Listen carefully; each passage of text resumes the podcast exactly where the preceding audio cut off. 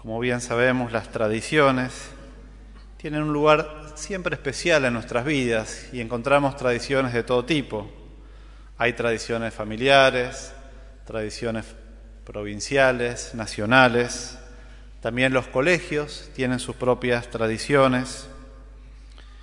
Y en mi caso, bueno, ahora estamos como capellanes en un colegio, San Patricio, es un colegio irlandés, donde está lleno de muchas tradiciones desde los comienzos de este colegio. Y hace dos, tres semanas, más o menos, el primer sábado fue de octubre, tuvo lugar una de las grandes tradiciones del colegio, que son unas Olimpiadas que tienen desde que se fundó casi. Los primeros sábados de mes, todo el colegio, junto con todos los personal, más todas las familias, no falta nadie, bueno, tienen esas famosas Olimpiadas que se dividen por casas o equipos y durante un mes previo están haciendo los, las preolimpiadas, donde se van cada uno en su disciplina los competidores entrenando. Y después en ese día, bueno, luego de una inauguración y una bendición, comienzan las competiciones. Cada grado va sumando puntos, cada uno pertenece a un equipo, desde primer grado hasta el nivel final, se suman todos los puntos y hay un ganador y un perdedor. Así sucede. Bueno, y en ese día empezó y dije, bueno, vamos a, recorrer un poco las disciplinas.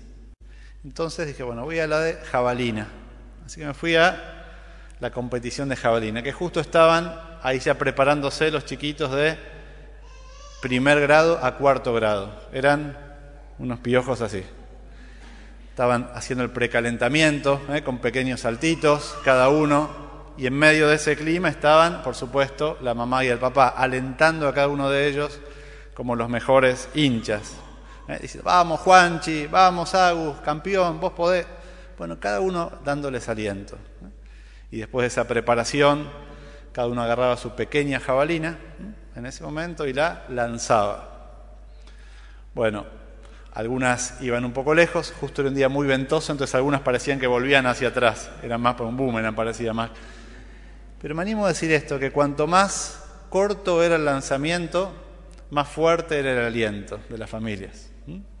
Así que por supuesto eran felicitaciones, bárbaro el tiro.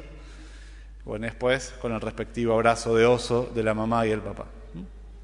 Y así durante toda la mañana, toda esa mañana. Ese era el clima que se vivía, un clima de alegría, un clima positivo, un clima de distensión, bueno, un gran clima donde las grandes protagonistas eran las palabras, ¿eh? no solamente lo que se hacía, sino las palabras que siempre eran palabras de ponderación y de afirmación durante ese día.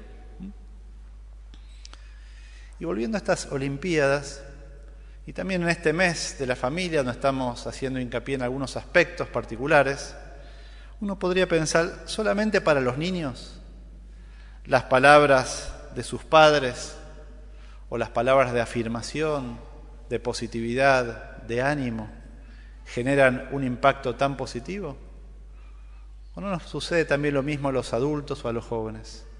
Cuando estamos en medio de, podemos decir, un microclima donde las palabras animan y construyen.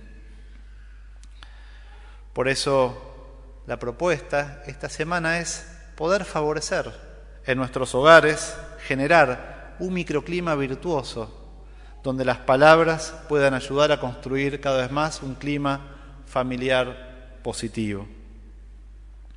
Muchas veces hablamos de las malas palabras. Bueno, estas serían las buenas palabras, puntualmente las palabras de afirmación, ¿eh? como la de los papás y la mamá de estos niños durante esos días, a nuestra edad y en nuestras circunstancias y con las peculiaridades que tiene cada una de nuestras familias. ¿Cómo hacerlo? siempre uno busca mirar a Jesús, cómo eran las palabras de Jesús. Y uno ve que eran muy positivas y afirmativas, confirmadoras para los que lo rodean. La paz esté con ustedes frente a un momento de inquietud. Alégrense cuando veía que había un clima de desazón o de tristeza. Sean fuertes. También les advierte, van a sufrir, pero tranquilos. ¿eh? Yo estaré siempre con ustedes. No es que oculta las dificultades, pero son palabras que tienen habitualmente un efecto positivo en quien las escucha. Tiran para arriba, levantan el alma. Y esto es lo primero que podemos imitar también de Jesús esta semana. Animar, felicitar, remarcando las cosas buenas de las personas, especialmente en mi familia, que me rodean. Evitando palabras de desánimo que aplastan, que entristecen. Evitar también decir todo lo que uno piensa en todo momento y tener esa templanza necesaria para saber resistir en algunos momentos esas palabras que uno se da cuenta que generan un mal clima y hacen mal a las personas que nos rodean. Y por el contrario, favorecer todas aquellas palabras que uno percibe que pueden ayudar a los que me rodean. En definitiva, decir palabras motivadas por el amor. ¿Qué significa esto? El amor, buscando el bien de las personas que me rodean. Eso es el amor, buscar el bien de los que están cerca. ¿Mm? Si eso le va a ayudar, lo digo, y si no va a ayudar, callo. ¿eh? Eso también es amor, saber callar cuando sea necesario. Es decir, buscando nunca decir palabras movidas por el enojo, la revancha, sino más bien por el cariño. Palabras que surjan y generen esperanza y no dureza. Esas son las palabras también que tenía Jesús. En segundo lugar, no solamente eran positivas, sino las palabras de Jesús, esas palabras de afirmación que decimos, son palabras auténticas y a la vez profundas. Nacen de la interioridad de Él y a la vez tienen una hondura muy grande, es decir, van más allá de lo que uno pudiera ver superficialmente cuando Él habla. De algún modo interpreta cuáles son los estados de ánimo, lo que sucede a los discípulos y ahí interviene. Se da cuenta lo que necesitan. Por eso las palabras, estas de afirmación, no significa adular, no significa estar siempre diciendo vamos, vamos, como de un modo quizás torpe, sino tienen un significado más profundo. Ven quizás lo que las personas que están al lado mío no ven. Ven aquello que pueden generar esas palabras, aunque quizás la persona que está al lado en una primera instancia no se da cuenta y llena de sentido. Recuerdo un testimonio que, vi la semana pasada en el, de la serie del curso Alfa. ¿eh? era la quinta, la quinta, el quinto tema, que era cómo orar. Así que tiene, hay una cantidad de, son 10, 12 videos que están hechos del curso Alfa y hay uno, el quinto, donde hay un joven que se llama Alex Douglas, ese es el nombre, que él mismo da su testimonio y cuenta esto. Él dice que de chiquito era muy mentiroso y a la vez dice él que era muy inteligente. Entonces, bueno, le gustaba mentir, pero también le gustaba ir sofisticándose en la mentira. Entonces cada vez iba intentando hacer cosas o mentiras cada vez más complejas sin que sus padres se dieran cuenta. Un día después de ir al cine y se llega a su casa, entra y los padres se sientan en un escritorio y le dice, Alex, queremos hablar con vos. Bueno, él en ese momento, por supuesto, se había dado cuenta que lo habían descubierto. Básicamente, ¿qué es lo que había hecho? Había entrado a la cuenta bancaria de su padre y le había robado dinero de esa cuenta. Así que, bueno, él dice que en ese momento me agarraron. Subió a su cuarto por las escaleras, dice que entró, corrió la cama al lado de la puerta de entrada, arriba de la cama puso las sillas, arriba de las sillas libros, y se puso él del otro lado de esa barricada que estaba ahí. Y de repente escucha la escalera que va subiendo alguien que era el padre, y tocan la puerta. Y él dice que en ese momento él estaba llorando, y recuerda los sentimientos que tenía en ese momento en, su corazón, diciendo, soy un mal hijo, soy una basura, así, así lo dice. Mira lo que he dicho, los padres han sido buenos conmigo y yo hice esto. Bueno, todos esos pensamientos empezaron a girar en él.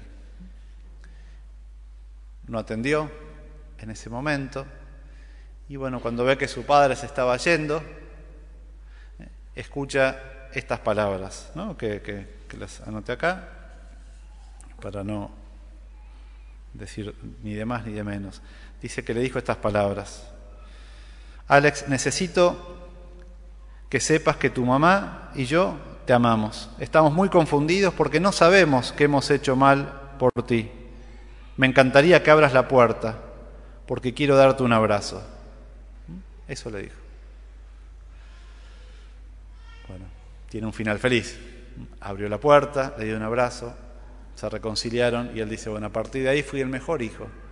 Pero a través de eso yo descubrí también el amor de Dios Padre y en general no volví a mentir, por lo menos de ese modo. Cambié. Fíjense, quizás no es tan fácil hacer eso, pero lo que pudo hacer, unas palabras de un padre que veía que su hijo era mucho más de aquello que había hecho, de esa mala acción, sino que veía más profundamente, veía que era un buen chico y bueno, se había encausado mal. Vio más, supo qué palabra utilizar, qué tecla tocar, nacida del amor en su hijo. Y esas palabras de una situación mala surgió luz, vida, conversión. Son palabras que nacen especialmente del amor y del conocimiento que uno tiene. Quizás lo pensó, quizás no, no lo dice él, pero seguramente discernió antes, habrá hablado con su madre, esposo y esposa, y dijeron, ¿qué le decimos? Bueno, vamos a alentarlo, vamos a darle otra oportunidad. Bueno, y ahí interpretaron que eran estas las palabras. A veces pueden ser otras. De hecho, hoy en el Evangelio, ¿qué sucede?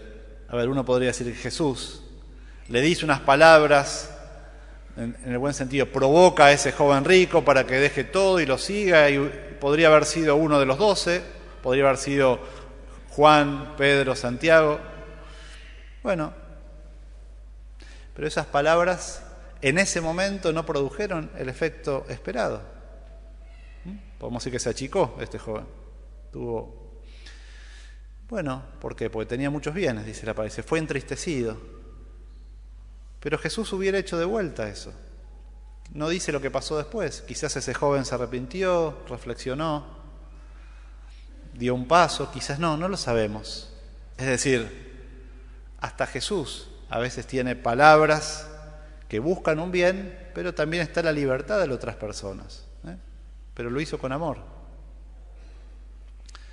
Por lo tanto, no haberlo dicho, por supuesto en Jesús no puede suceder, pero sería cobardía, porque amor le está diciendo algo muy bueno, estoy haciendo una invitación grande a ese joven. Pero bueno, ahí quedó. Quiero decir con esto que a veces no es fácil. A veces uno intenta con las palabras construir, pero no siempre consigue eso que uno busca. Pero por lo menos, y esta es la invitación en esta semana, es trabajar en nuestras familias generando un clima general, un clima familiar virtuoso en el lugar que yo estoy, conociendo a quienes me rodean y viendo cuáles son las mejores palabras para ayudar al Espíritu Santo y a Jesús a las personas que me rodean, desterrando aquello que no sirva, que sea inútil, y favoreciendo aquello que afirme, confirme, aliente y anime a las personas que me rodean. Cada semana hay una propuesta que llega al newsletter para, para trabajar en familias, con varias propuestas. Bueno, yo les propongo, bien concretamente, le proponemos una, que se animen a hacerla, que es una ronda, por ahí la conocen, muy simple, ronda de virtudes. Se junta la familia, sean dos, tres, se invita al que quiera, al que no quiere se la pierde. Se toma cada, de acuerdo a los que sean, un papel con el nombre de cada uno, si son cinco, cinco nombres, y ¿se acuerdan de ese juego que era Chancho va?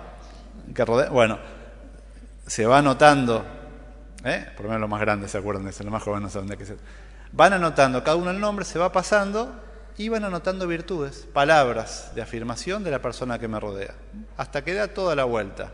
¿eh? Uno dice, paso, chancho va, gira, gira, gira, gira palabras, virtudes. ¿eh? Reconocimiento la persona me rodean las más que puedan. Y esas palabras que aparecen ahí también serán palabras de afirmación para mí. Ahora de afirmación.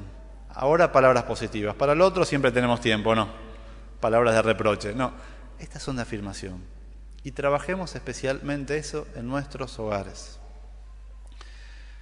Jesús, en su vida pública, confirmó, animó, alentó, ayudó a las personas que lo rodeaban. Bueno, pidámosle al Señor sus labios para poder hacer también eso en nuestras familias.